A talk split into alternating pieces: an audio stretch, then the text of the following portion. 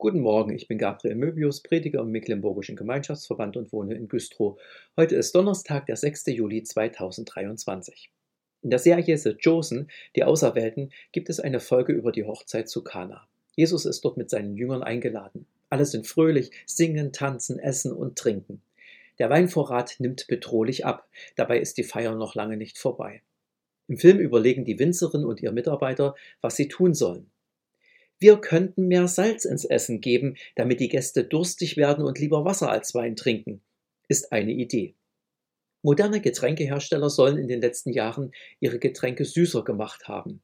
Der Geschäftsgedanke dahinter, die Menschen trinken, um ihren Durst zu stillen, der Zucker macht sie noch durstiger, deshalb trinken sie noch mehr. So steigt der Umsatz. Doch wir haben nicht nur nach Getränken Durst. Ein Mensch kann nach guten Worten dürsten, nach jemandem, der ihm zuhört, ihn ernst nimmt, einen guten Rat gibt. Es gibt den Durst nach Gemeinschaft, nach Anerkennung, nach Zuwendung und Liebe.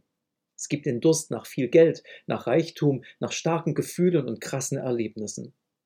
Und es gibt Menschen, die haben alles, und doch sind sie ruhelos, fühlen sich leer, sehen keinen Sinn im Leben, weil da noch irgendetwas fehlt, was sie mit allem nicht stillen können. Im Psalm 25, Vers 1 bis 2 betet David, Nach dir, Herr, verlanget mich. Mein Gott, ich hoffe auf dich. Lass mich nicht zu Schanden werden, dass meine Feinde nicht frohlocken über mich. Zugegeben, ich habe nach vielen Dingen verlangt, nach einem leckeren Eis, aromatischen Früchten, einem guten Buch. Aber nach Gott? Wie schnell mache ich mir Sorgen, wenn Probleme auftauchen, suche hier und da nach Lösungen, schaue wie das Kaninchen auf die Schlange. An Gott denke ich nicht immer zuerst. Wie sehr drehen sich meine Gedanken um meine Arbeit, den nächsten Urlaub und viele andere Dinge. Ja, ich lese jeden Tag in der Bibel, aber ich kann nicht sagen, dass ich vor Verlangen nach Gottes Wort fast vergehe, es unbedingt lesen möchte und mich immer danach sehne, dass er mich anspricht. David sehnt sich nach dem lebendigen Gott. Es geht ihm wie einem Menschen, der großen Durst hat und der nur noch daran denkt, wo er Wasser herbekommt. Er läuft durch die Straßen und hat nur den einen Gedanken. Ich brauche jetzt einen Laden, wo es Wasser gibt. So sehr verlangt David nach Gott. Er weiß, Gott ist mein Helfer. Er kann mich aus meiner Not retten. Bei ihm finde ich Wegweisung und Rat. Er gibt mir, was ich wirklich brauche. Bei ihm finde ich Vergebung. Deshalb betet er zu ihm und erwartet von ihm alles Gute.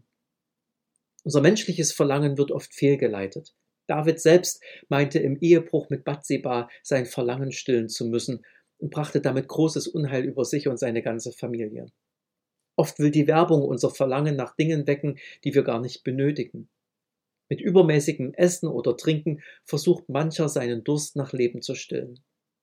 Die Worte Davids sind für alle diese Situationen wie ein Wegweiser.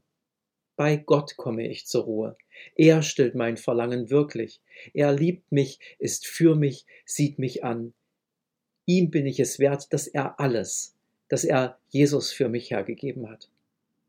Bei der Hochzeit zu Kana hat Jesus sein erstes Wunder getan. Er hat aus Wasser den besten Wein gemacht.